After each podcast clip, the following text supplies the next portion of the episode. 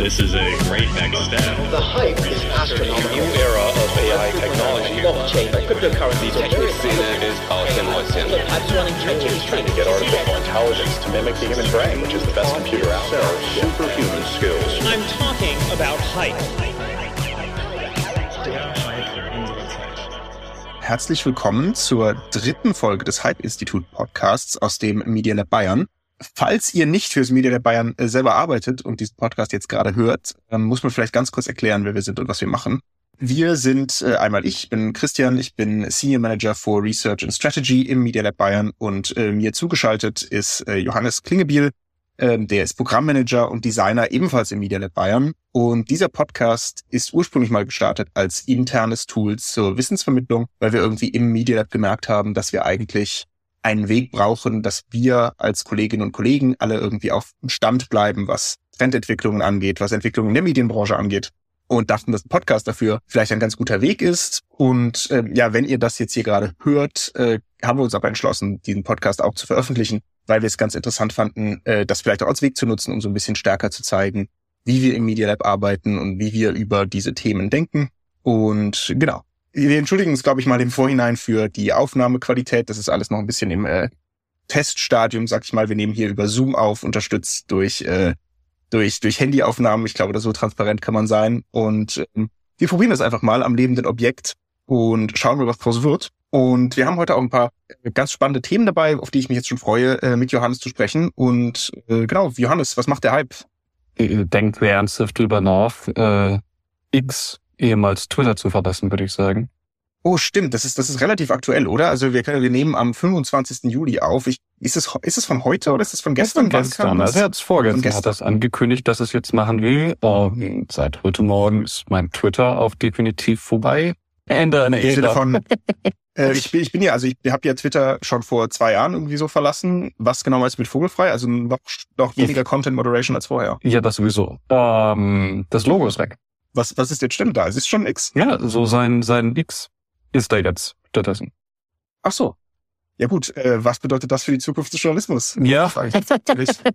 ähm, tatsächlich wollten wir ja heute auch über auch über Threads einmal kurz reden. Vielleicht können wir da nochmal auf Twitter zurückkommen.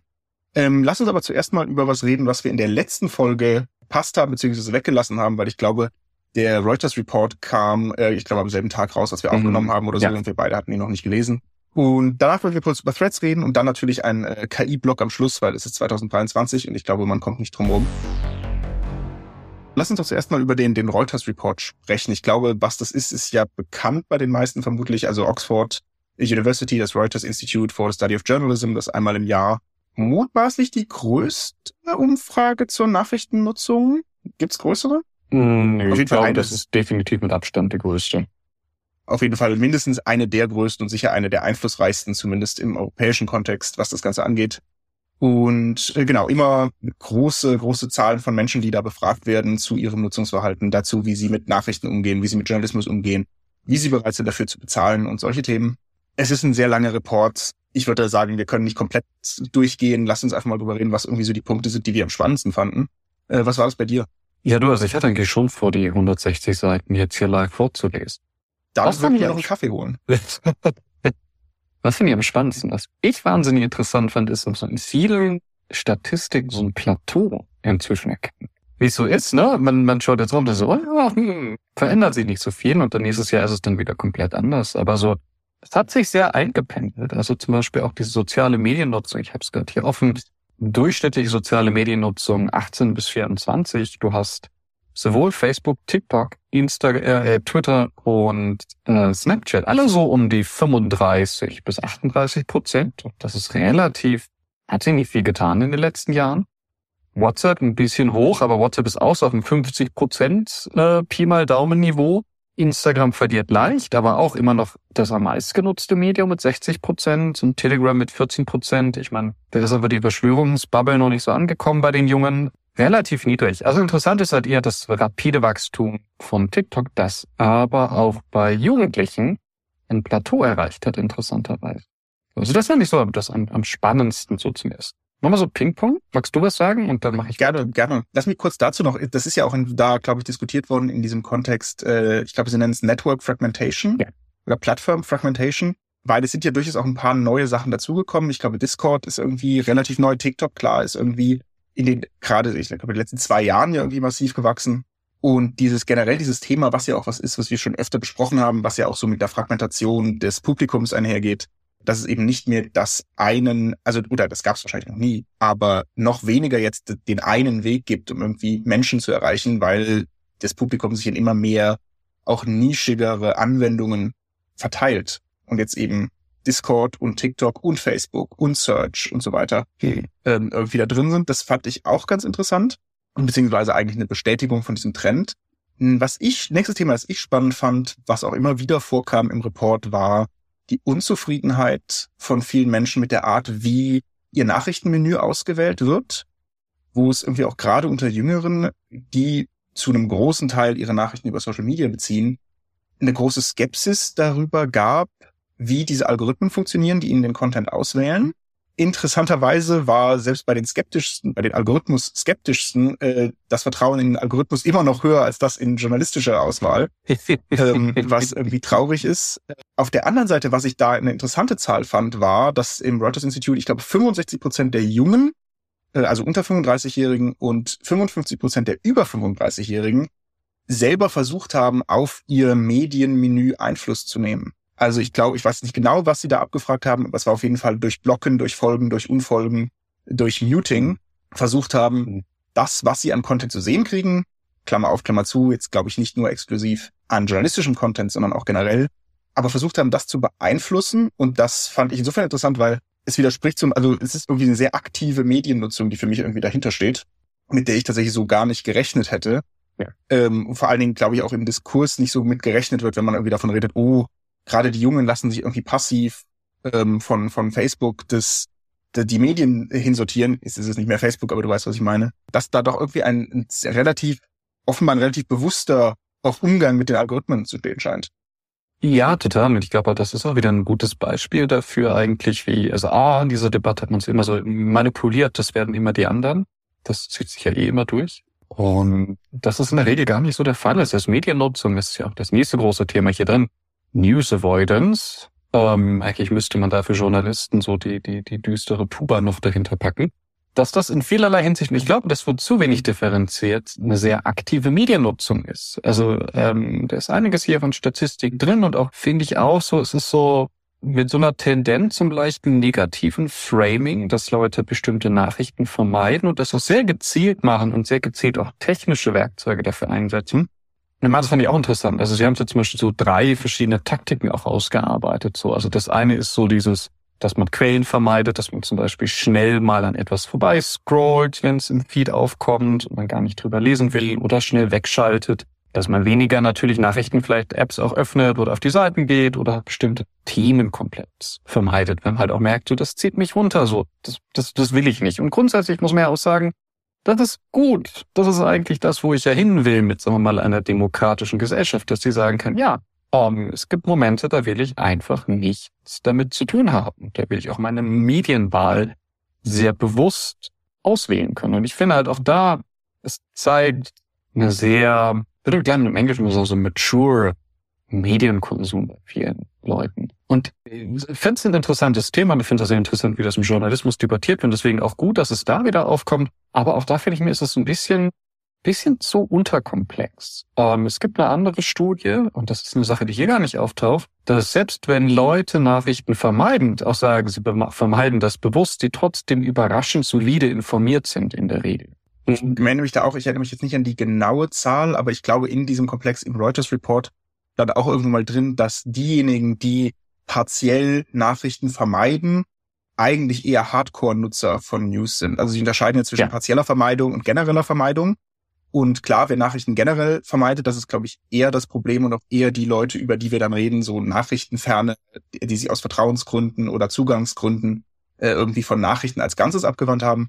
Aber die, die tatsächlich partiell Nachrichten vermeiden, sei es in bestimmten Zeiträumen oder zu bestimmten Themen, scheinen ja die zu sein, die sich tatsächlich eher eher sogar positiv gegenüber Journalismus eingestellt sind und sich mehr damit bewusst beschäftigen und außerhalb dieser Vermeidungsphasen tatsächlich eher mehr Journalismus konsumieren als normalen Nutzer, oder?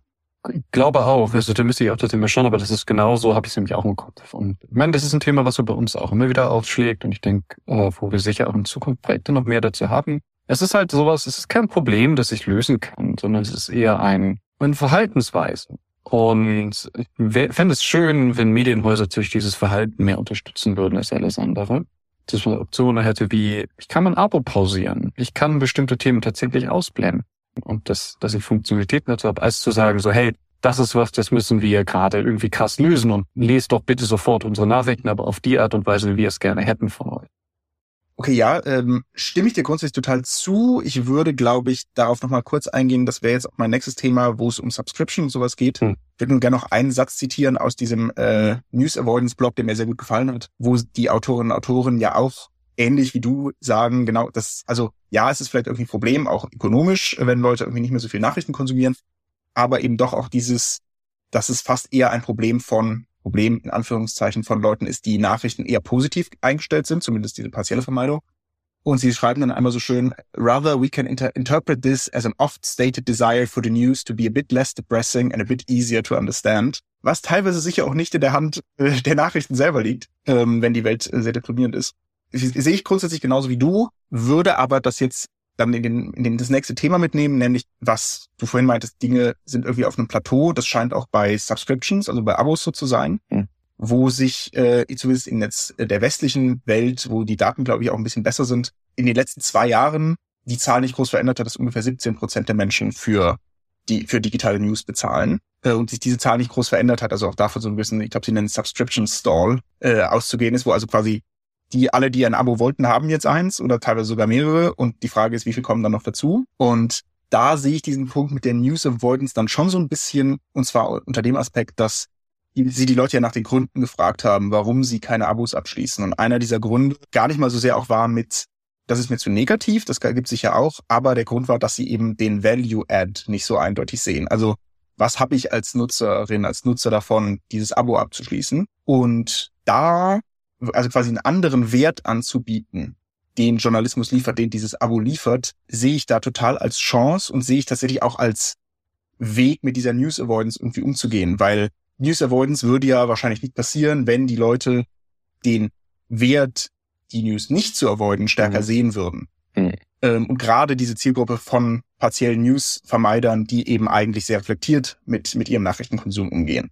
Und da, das ist dann so, da spielen sicher so Aspekte von konstruktivem Journalismus irgendwie rein, der vielleicht so ein Value-Add sein könnte.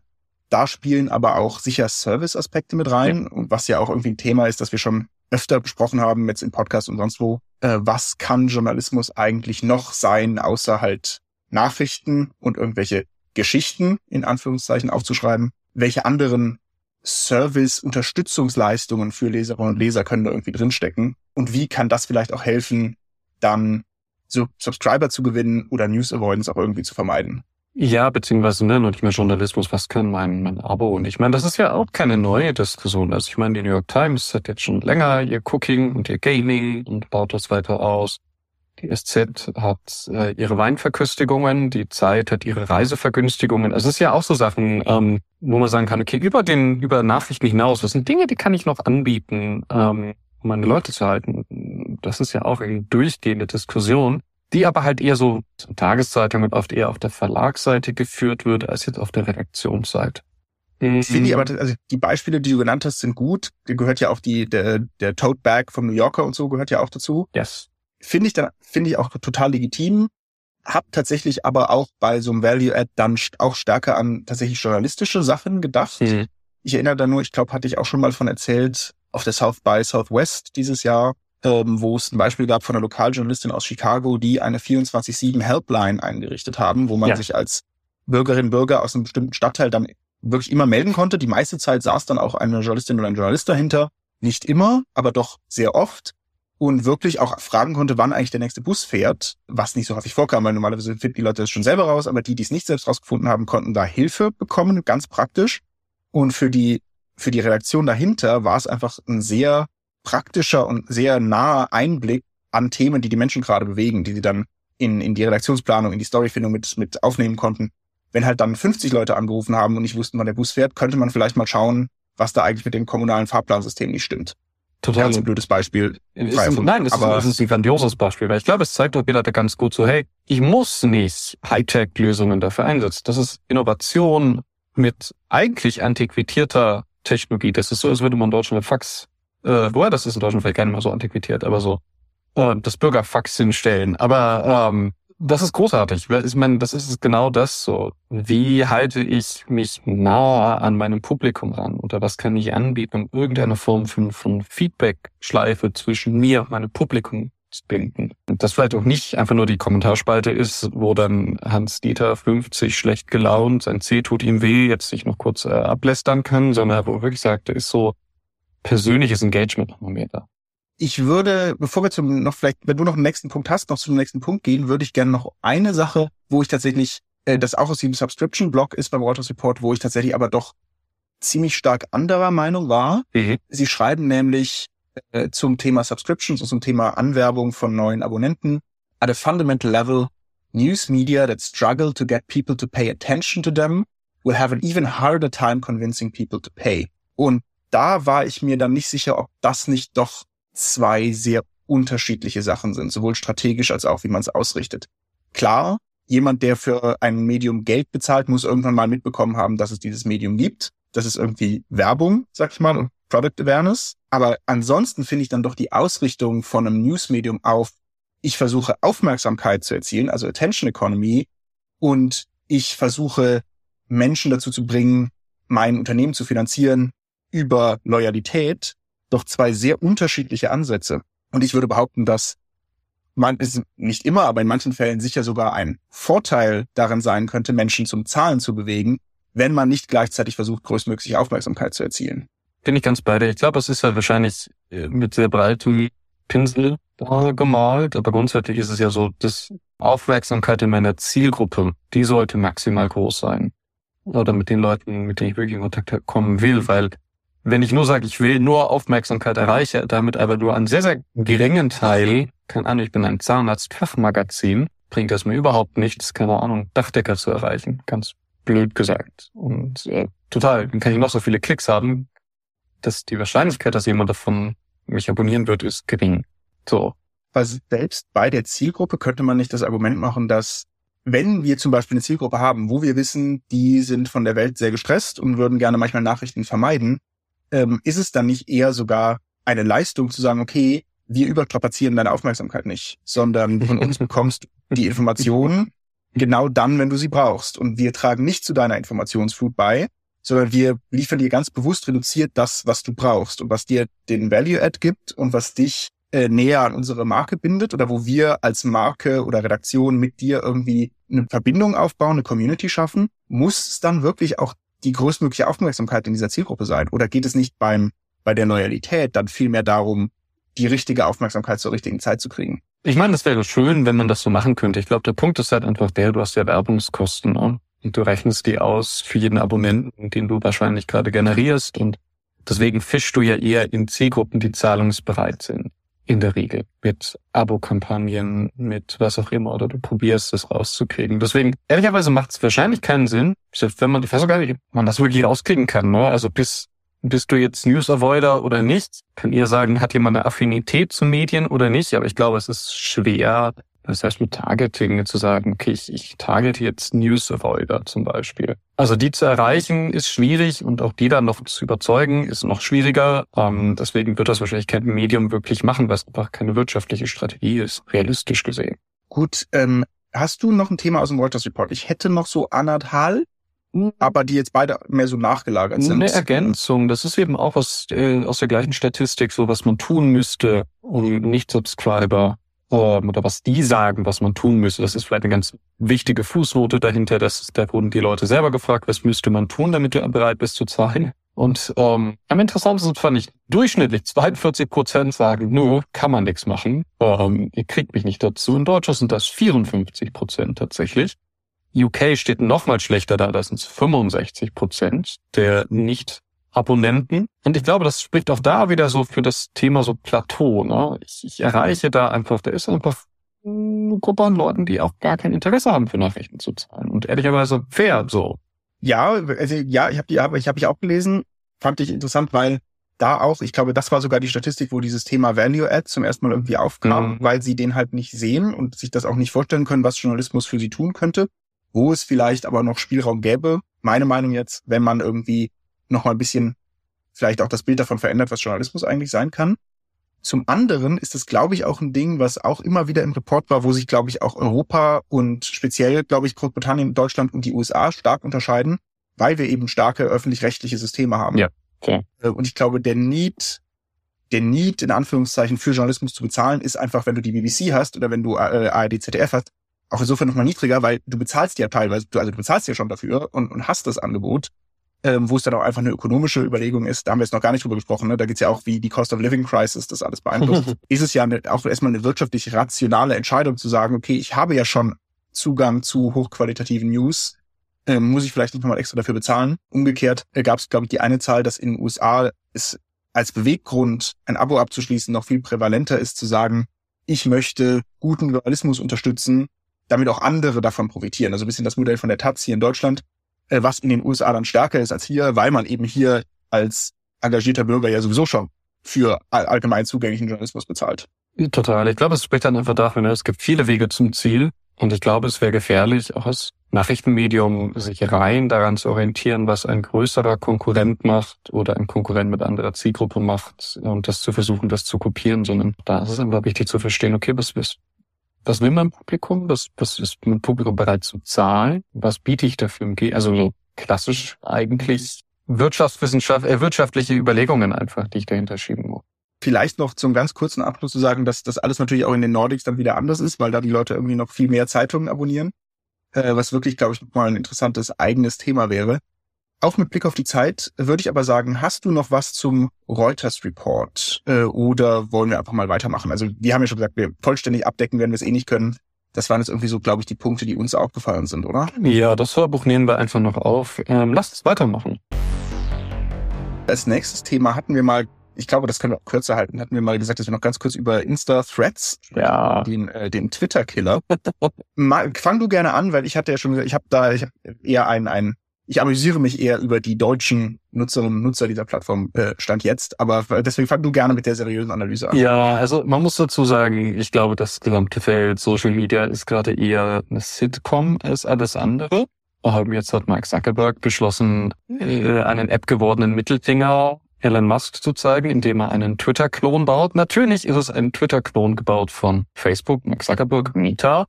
Das heißt, es gibt keinen chronologischen Feed, es gibt nur einen algorithmischen Feed, der mir dann einfach beliebige Inhalte reinkippt, über den ich sehr wenig Kontrolle habe.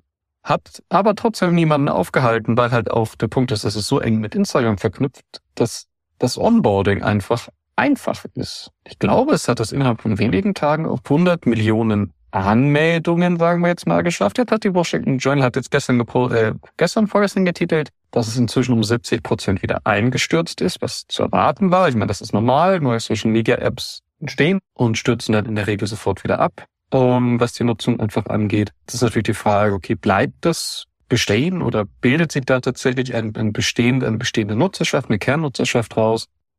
Ja, und hat natürlich die sehr witzige Fußnote, dass es in Europa offiziell nicht zugelassen ist, weil nicht datenschutzrechtlich konform, was das ist kein Versehen. Ich glaube, das muss man einfach so sagen. Das ist kein Versehen. Ein Mark Zuckerberg, ein Mieter, es ist durchaus in der Lage, ein datenschutzrechtlich konformes Netzwerk zu bauen. Die haben drei Stück davon, ehrlicherweise. Das ist definitiv Absicht, dass das nicht so passiert ist dieses Mal denke ich auch. Und das ist tatsächlich der Punkt, den ich so amüsant fand, äh, dass es gibt ja einige deutsche Nutzer.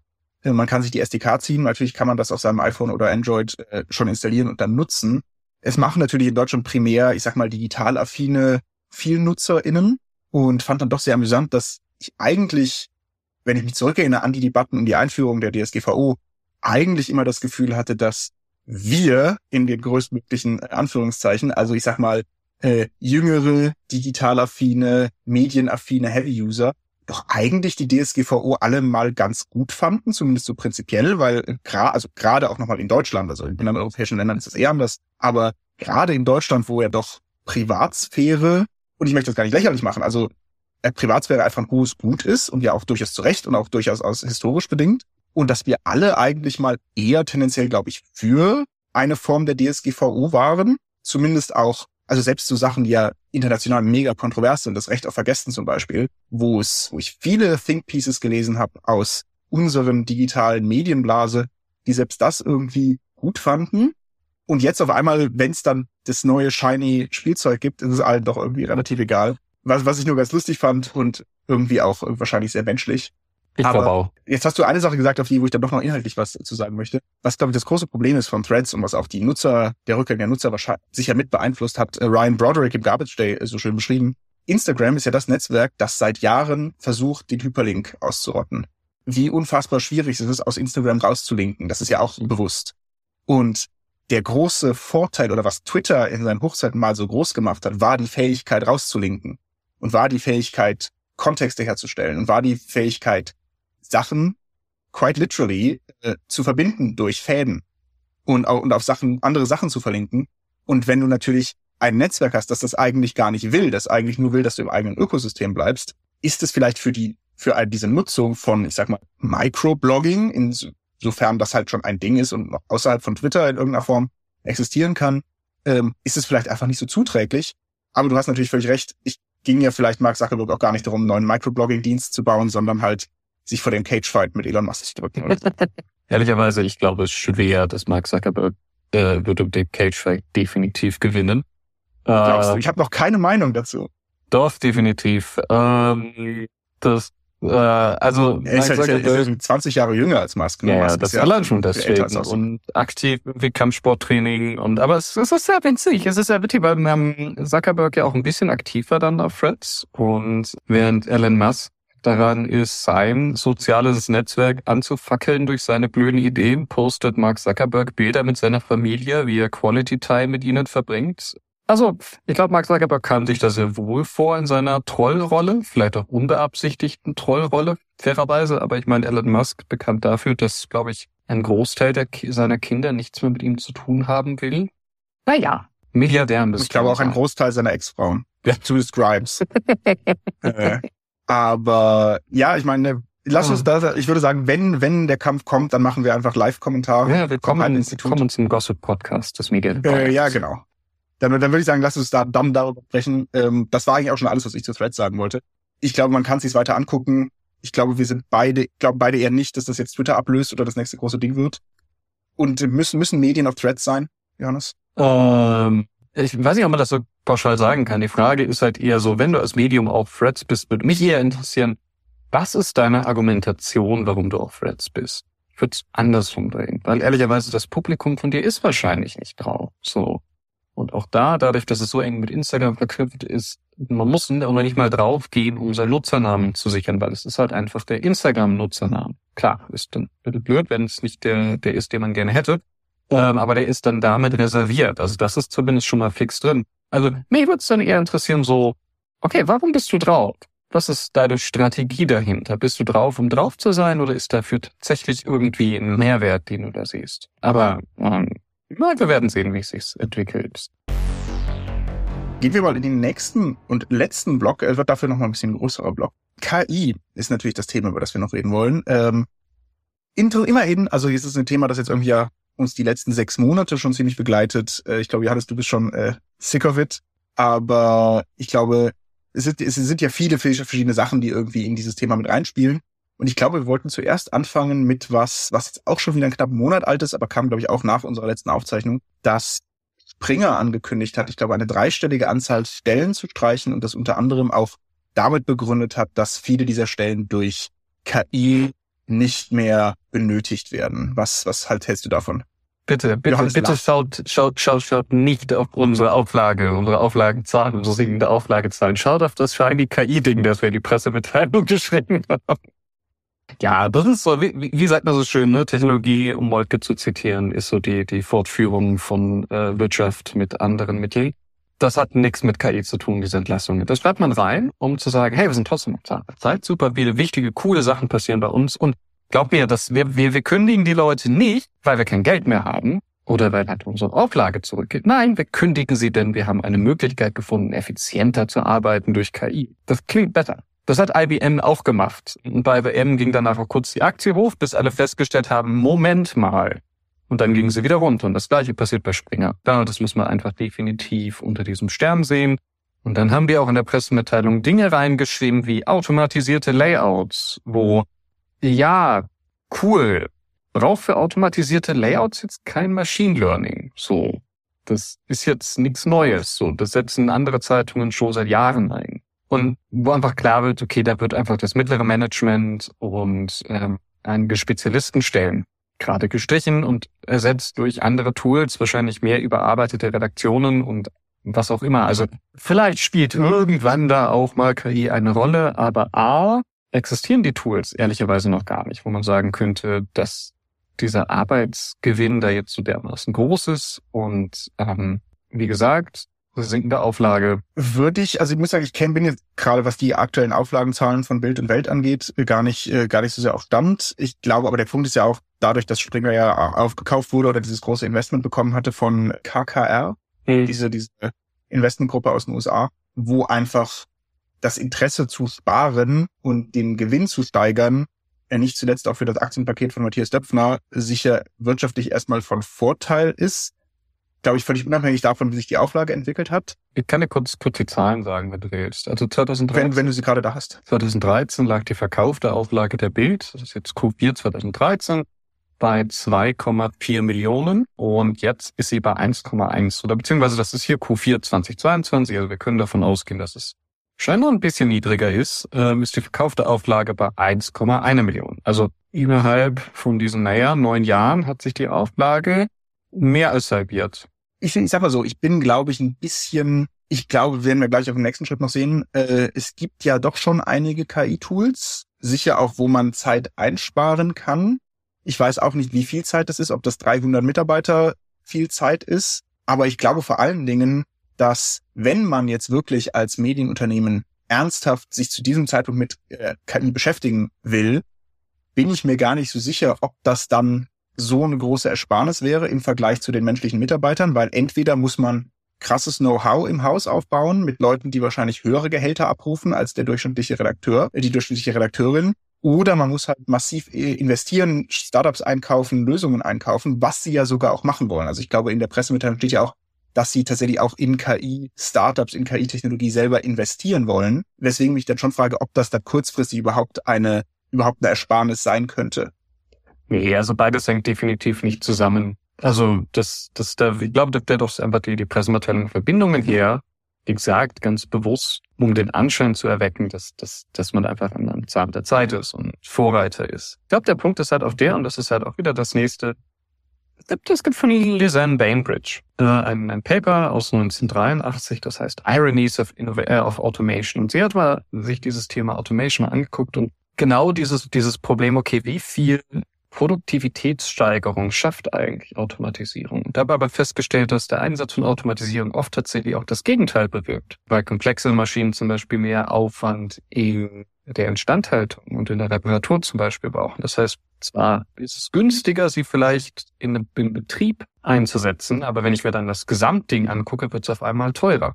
Gleiches ist auch. Also wir werden davon ausgehen, dass äh, ich jetzt zwar mit, mit Large Language Models sehr viel Text produzieren kann, ist dieser Text aber tatsächlich qualitativ hochwertiger, überhaupt gleichwertig, ist eine andere Sache. Also die, der Arbeitsaufwand, den ich erstellen nicht mehr habe, den habe ich dann auf einmal in der Korrektur zum Beispiel oder im Faktenchecken. Gleiches auch. Wir können davon ausgehen, dass jetzt die Flut an Pressemitteilungen deutlich größer geworden ist. Das heißt, klar, für die, für die, für die Presse-PR-Agenturen äh, super. Die haben definitiv mehr Produktivität gemessen an Output im Großen und Ganzen, sehr viel gehen sie aber wahrscheinlich noch mehr unter, unter der ganzen Flut an Pressemitteilungen, die jetzt einfach simpel und einfach generiert werden können. Und der Aufwand bei Redaktionen ist weitaus höher. So. Und das ist so, so, so Widersprüche, die einfach entstehen. So, wenn ich an diesem System, wenn ich irgendeine Schraube drehe, dann, dann, dann drehe ich unbewusst an einer anderen Schraube auch gleichzeitig. Ähm, ich denke, das werden wir sehen. Das werden wir viel sehen in den nächsten zwölf Monaten, wenn diese Tools eingesetzt werden, dass viele diese Ironie und diese Widersprüche auf einmal auftauchen, die auf jeder zeigen so, es ist kompliziert. Es ist einfach wirklich kompliziert. Technologie Einsatz, Technologie Adoption und vor allem die Konsequenzen daraus, die in der Regel nicht absehbar sind. Das ist ein, ist ein gutes Stichwort, weil das ist ein zweiter Punkt, der damit irgendwie verwandt ist mit den Entlassungen bei Springern, ist, glaube ich, der Writers and Actors Strike, der gerade ja. in den USA auch passiert, äh, wo es ja auch genau darum geht, weil auch da die die großen Firmen, die großen Studios angedroht oder angekündigt haben, verstärkt sich mit AI-Technologien beschäftigen zu wollen, mit dem expliziten Ziel, AIs irgendwann Skripte schreiben zu lassen, äh, Schauspieler irgendwann durch, durch AI-generierte Avatare ersetzt zu lassen. Und äh, da tatsächlich auch dieser, dieser Streit um Urheberrecht, also das, äh, die ganzen äh, Autoren, Autorinnen und Autoren sich jetzt natürlich auch fragen, wo kommen denn eigentlich die Trainingsdaten für diese Modelle her, die dann später Skripte schreiben sollen, weil die kommen ja von Skripten, die von Menschen geschrieben wurden. Werden diese Menschen dafür eigentlich bezahlt? Oder haben sie irgendwie Teil an dem Gewinn? Und ich glaube, deswegen geht es in, in dem Streik ja auch nicht nur um Geld. Es geht schon auch irgendwie ein bisschen um, um Geld, aber äh, ja auch ganz explizit darum, wie der Umgang mit KI in diesen Kreativberufen in Zukunft aussehen soll. Auch was, was bei den Schauspielern dann ja auch geht, um, äh, wenn man als Schauspieler seine Likeness, also sein Bild einmal verkauft für eine AI, so ich glaube, wie es Harrison Ford jetzt gemacht hat an Disney für den neuesten äh, Indiana Jones Film, äh, dessen Existenz anzuerkennen, ich mich nach wie vor weigere. Was passiert danach? Weil danach könnte man diese, äh, dieses, diesen Avatar ja auch in beliebig vielen anderen Filmen einsetzen. Wer kassiert dafür das Geld? Kriegt das weiter Harrison Ford? Wie viel kriegt er? Wenn er stirbt, was kriegen seine Erben davon? Wer hat die Rechte an, Harris, an dem Bild von Harrison Ford, an dem AI-generierten Avatar? Ist es Harrison Ford? Ist es äh, Disney? Und genau darum geht es, glaube ich, auch bei diesem Streik. Und die Frage ist, glaube ich, auch da, wie, inwiefern ist das wirklich die Gefahr? Also inwiefern wird das wirklich irgendwie so komplett gehen? Und wie viel davon ist Drohkulisse von den Studios, um einen besseren Tarifabschluss rauszuholen? Oh, das ist 100% Drohkulisse. Also fairerweise ja, die Sachen sind alle denkbar und es ist definitiv auch denkbar, dass man eben anfängt, Gesichter zu scannen oder Bewegungsmuster zu scannen und die dann irgendwie als Komparsen im Hintergrund zu verwenden, dann musst du auch keinen Tagessatz mehr zahlen. Ich denke, der Punkt ist halt da an der, an der Stelle, es ist halt, wie gesagt, wieder ein wirtschaftliches Thema, ein politisches Thema und das zieht sich halt da einfach so ein bisschen durch. Ich denke, der, der Punkt oder das, was man damit einfach mitnehmen muss, ist, es ist ein Arbeitskampf. Und grundsätzlich sagen ja auch diese Schreibergewerkschaften, sagen, aber wir haben nichts gegen KI. Das ist jetzt nicht, dass wir technologiefeindlich sind. Deren Forderung ist, dass Autoren, wenn Sprachmodelle verwendet werden, auch auf deren Texte oder um sie weiterzuschreiben, die komplette Urheberschaft behalten.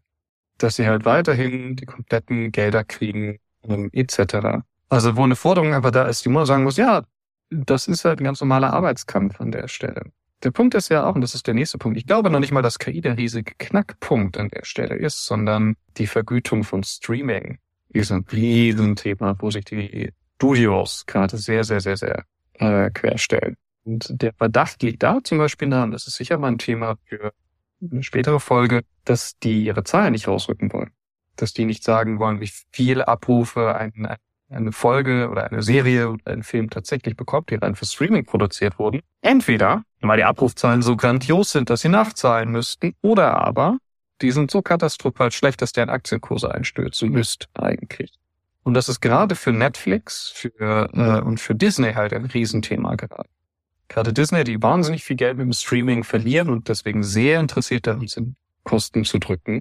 Aber auch Netflix, das sehr davon lebt, so, durch, so als dieser Disruptor ja auch aufzutreten und technologisch und ähm, wir haben Blockbuster vernichtet. Wisst ihr noch? Das wäre eine Katastrophe, wenn da rauskommt, wie die Abrufzahlen tatsächlich aussehen auf dieser Streaming-Plattform, weil das viel von diesem Bild einfach vor allem hinterfragen wird.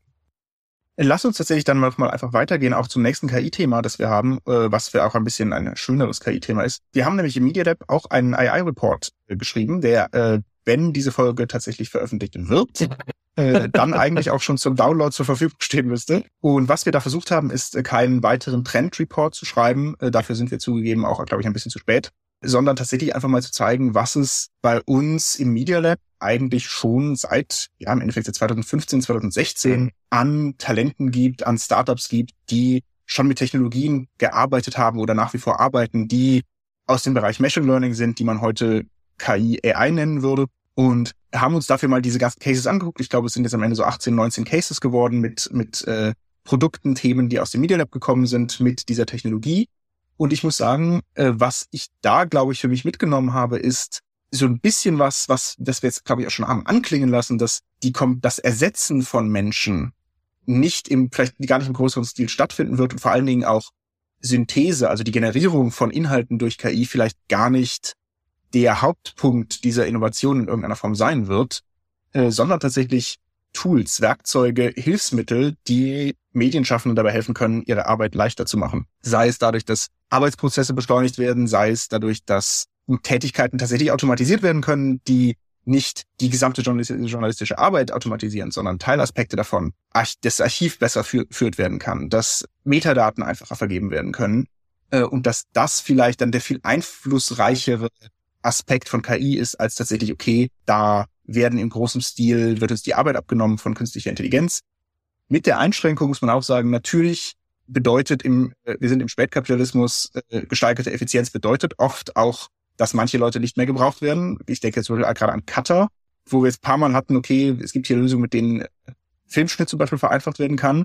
Wenn man für einen Filmschnitt deutlich weniger Zeit braucht, wird man deutlich weniger Cutter brauchen. Das ist also nicht bedeutet, dass es da keine Umschichtungen von Arbeitsplätzen gibt und nicht auch teilweise Jobverluste.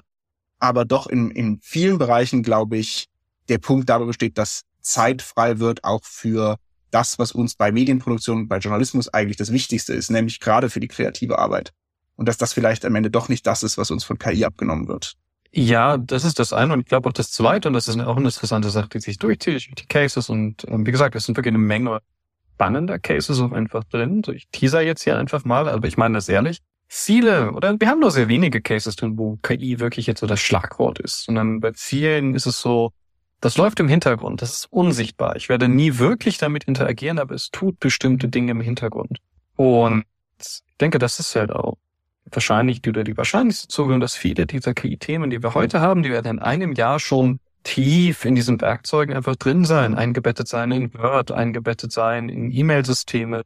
Und die heißen dann gar nicht mehr KI, sondern die heißen dann einfach, gib mir Vorschläge oder schreib das rum. Und ähm, dieses Schlagwort wird einfach wieder verschwinden. Und ich denke, das ist halt dafür so ein ganz, in, in einer gewissen Hinsicht auch schon ein Trendreport dann doch, man einfach sieht, wie sehr das in den Hintergrund einfach tritt und wie sehr viel wichtiger eigentlich nicht die Aussage, hey, ich mache was mit KI, sondern hey, ich tue XYZ effizienter, effektiver, schneller, angepasster auf dich. Ähm, und ja, das machen wir mit KI, aber das ist eher so, das ist so der zweite Satz der ne? Also der Use Case ist sehr viel wichtiger als das Wie. Ich das ist, das ist ein sehr guter Punkt. Ich glaube, das ist, das, das ist ja tatsächlich auch oft rausgekommen, dass auch der Einsatz der Technologie gar nicht unbedingt die größte Hürde ist. Es gibt viele, also inzwischen viele Open Source Anwendungen.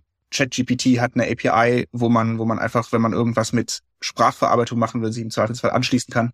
Und dass es tatsächlich einfach wichtig ist, welches Problem löse ich eigentlich und wie bereite ich das so auf, dass äh, normale User das auch gut nutzen können. Also das, ich glaube, einmal gibt es sogar als Zitat, ich weiß jetzt gerade nicht mehr aus welchem Case, aber dass eigentlich durch KI wird User Interface Design eigentlich viel wichtiger als die KI, weil die KI ist irgendwie cool und das ist die Technologie, die das, die das zum Laufen bringt. Aber viel wichtiger ist dann eigentlich die Frage, wie sieht eigentlich meine App-Oberfläche aus, dass die Leute das auch wirklich gewinnbringend einsetzen können. Ähm, was schon immer irgendwie wichtig war und das jetzt irgendwie nochmal wichtiger wird, wie es halt so zusammenstöpsle, dass halt für das es für meinen Use Case gut funktioniert und dass meinen Nutzerinnen und Nutzern genau ihr Problem gelöst wird. Und ich glaube, dass das, wie du gesagt hast, das sieht man da, glaube ich, sehr gut. Ja, also ich glaube auch, also wir haben ja bisher auch nicht gesagt, wenn irgendjemand eine App gebaut hat oder irgendeine Datenanwendung gemacht hat, oh, das ist ein, ein Python-Startup. Das war halt das Tool, das sie genutzt haben. Und äh, wenn das, wenn das mit KI auch so wird, ist es, glaube ich, gar überhaupt kein, redet man da KI überhaupt nicht klein, sondern ich glaube im Gegenteil, das zeigt eigentlich, wie viel da wirklich drinsteckt, dass es eben unter der Haube so viel Wichtiges tun kann, ohne dass man es mit dem Schlagwort überhaupt verkaufen muss. Eben, ich glaube, das ist auch ein gutes, gutes Schlusswort eigentlich. Ne? Also KI ist nicht kein Todesstern. Das ist halt ein Werkzeug, wie ich es einsetze und zu welchem Zweck. Das ist halt wichtig. Genau, das ist tatsächlich ein gutes Schlusswort. Wenn ihr jetzt nicht fürs Media Lab Bayern arbeitet und diesen Podcast gehört habt, würden wir uns natürlich total freuen, äh, zu hören, was ihr davon denkt. Ihr merkt, wir sind hier noch so ein bisschen im Permanent Beta-Status und werden monatlich erstmal weitermachen und dann schauen, ob es euch gefällt, was wir ändern, äh, was wir nicht ändern. Kann auch sagen, äh, vielleicht noch als, als kleinen Abschluss, wir hatten ein sehr, sehr lustiges Intro, als es noch ein interner Podcast war, das wir jetzt aus urheberrechtlichen Gründen äh, wahrscheinlich nicht mehr benutzen dürfen. Das heißt, äh, wir wissen zum Zeitpunkt dieser Aufnahme jetzt auch noch gar nicht, was für ein Intro äh, ihr dann zu hören kriegt. Es ist, wird vielleicht besser, aber nicht ganz so lustig sein. Aber in, in diesem Sinne, vielen Dank fürs Zuhören, auch an die äh, Kolleginnen und Kollegen des Media und bis zum nächsten Mal. Ja, bis zum nächsten Mal.